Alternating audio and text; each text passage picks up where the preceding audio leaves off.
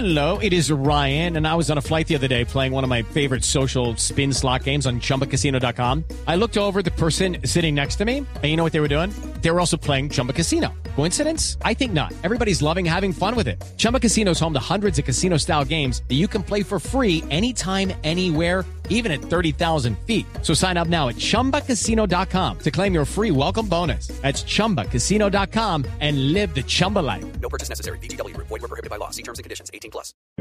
Siempre los seres humanos hemos tenido una gran curiosidad acerca de lo que nos rodea, más allá de lo que sucede en la Tierra.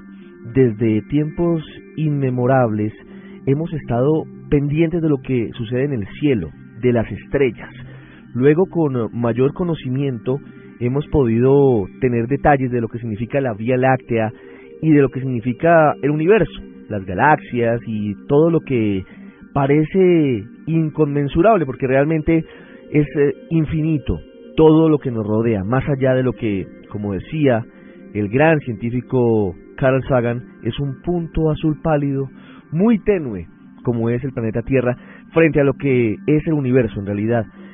Estamos a punto de vivir un momento histórico en eh, lo que significa la exploración del universo, particularmente en lo que tiene que ver con el conocimiento de nuestro sistema solar.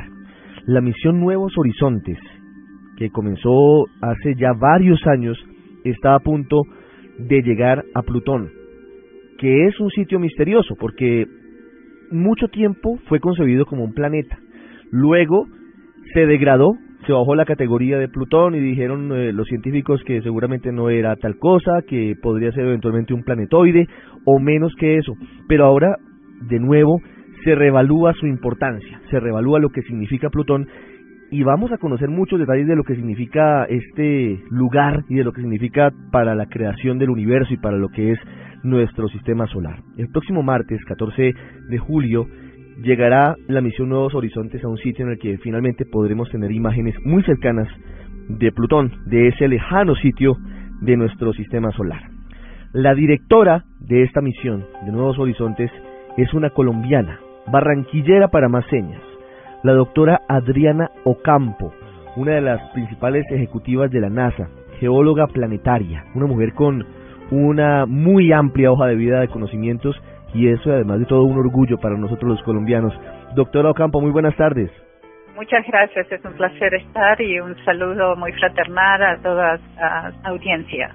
Doctora Ocampo, preguntas para ir contando a los oyentes más detalles. ¿El vehículo de la misión Nuevos Horizontes es una sonda? ¿Cuál es la forma? Obviamente vamos a tener en segundos fotografías en blueradio.com para que la gente sepa de qué estamos hablando, pero es una sonda. Y la otra pregunta que tiene también que ver con lo mismo es ¿cuándo partió de la Tierra? ¿Cuándo fue el lanzamiento? Esta sonda que tiene el tamaño básicamente de un piano, de un piano en forma triangular, es este fue lanzado en enero del 2000 y es el objeto robótico, la nave espacial robótica más rápida que el ser humano ha lanzado. Fue tal así que nueve horas después de haber sido lanzada llegó a la Luna. Si recordamos las misiones Apolo, le tomaron días llegar a la Luna y este Nuevos Horizontes lo hizo en solo nueve. Doctora Ocampo, ¿cuál fue la velocidad eh, inicial de, de, la sonda para tener eh, ese trayecto en tan solo nueve horas? Básicamente viaja a una velocidad veraje de unos 14 kilómetros por segundo. Está viajando a velocidades tan rápidas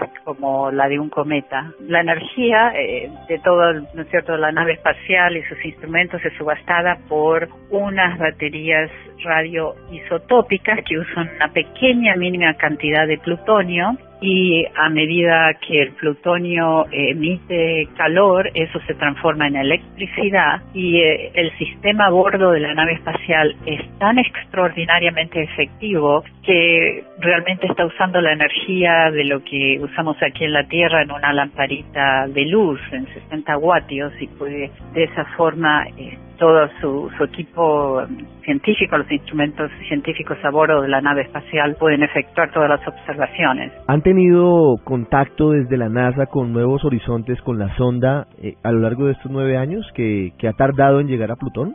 Sí, hemos llevado a cabo este contacto con la nave espacial por lo menos una vez por semana durante el periodo que le llamamos el periodo de invernación. Entonces, y se hacía un chequeo anual de todos los subsistemas y los instrumentos científicos. Y también usamos al planeta Júpiter como una base de operaciones, una base para probar todo el equipo. Y fue muy, muy exitoso cuando hizo el sobrevuelo por Júpiter también. Y fue una forma de entrenar al equipo científico y de por sí este, mantener entonces la misión funcionando. ¿Qué va a encontrar la NASA? ¿Qué vamos a poder encontrar eh, los humanos sobre nuestro origen y sobre los eh, momentos iniciales del sistema solar cuando el próximo martes la misión Nuevos Horizontes llegue cerca de Plutón. Primero, ¿qué tan cerca va a llegar de Plutón? ¿Va a posarse o va a estar a, cuántos kilómetros? Lo que esta trayectoria de la nave espacial robótica Nuevos Horizontes es,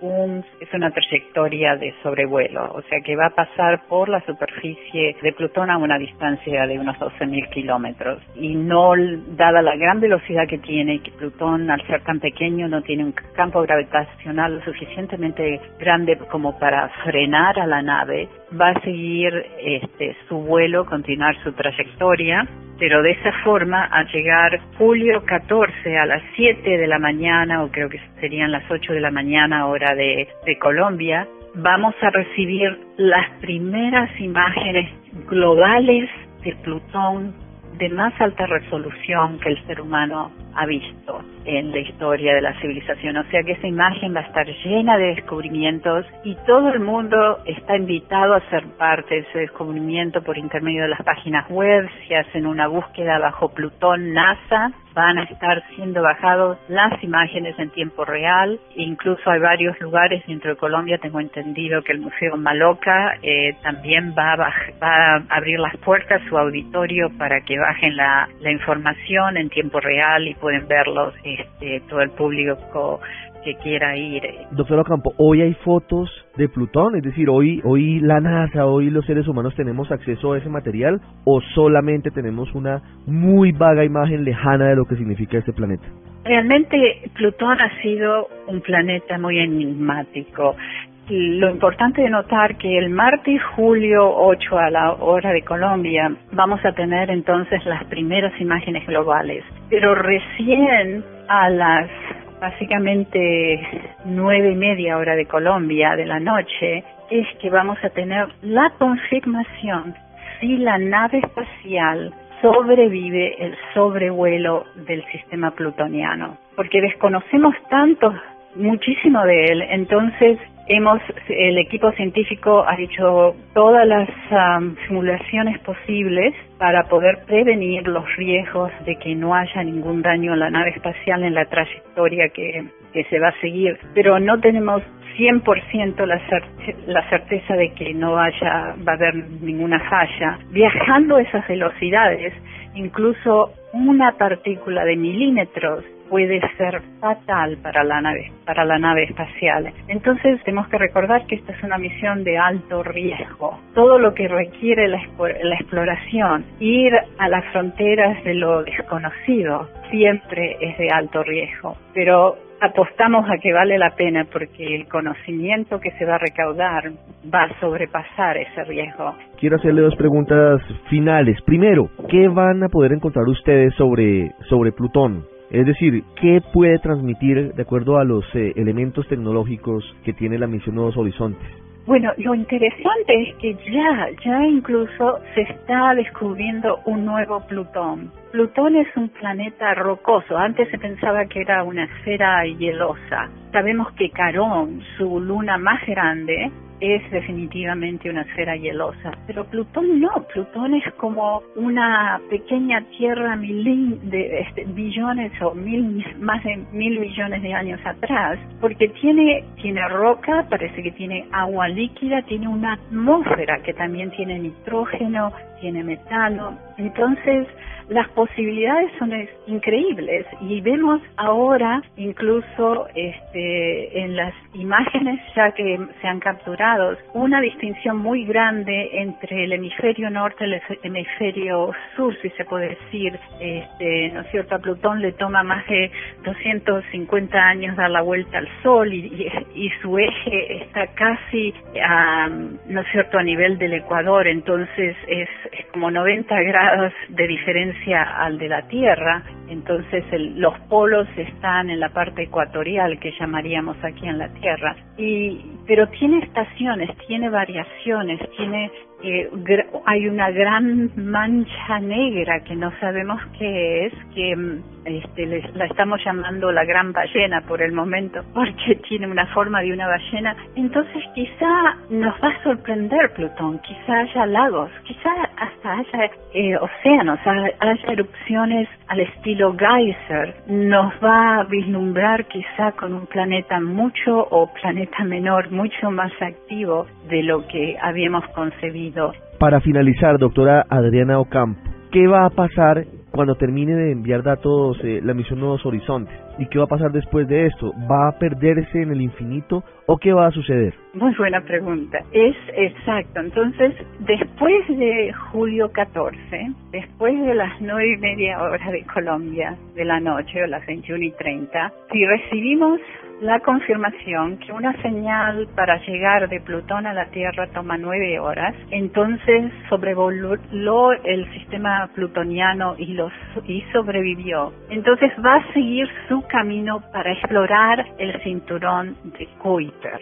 Plutón es uno de los objetos más grandes del cinturón de Kuiper y lo importante de este cinturón que es realmente llegando a la frontera de nuestro sistema solar, un lugar que nunca realmente habíamos explorado en detalle. La nave espacial viajero sobrevoló esta área, pero a muy lejana distancia y nunca tuvo oportunidad de tomar información en detalle. Entonces, Nuevos Horizontes va a seguir explorando y dándonos el conocimiento de realmente qué es nuestro sistema solar, cómo se, se formó y, y este ya no podemos decir que nuestro sistema solar es nueve planetas, sino que son ocho planetas y miles y miles de planetas menores que en su gran mayoría los encontramos en el cinturón de Kuiper y esa es la área que la misión robótica Nuevos Horizontes está explorando, va a seguir su camino y va a salir después del cinturón de Kuiper a la Vía Láctea eh, y realmente el factor limitante de la misión es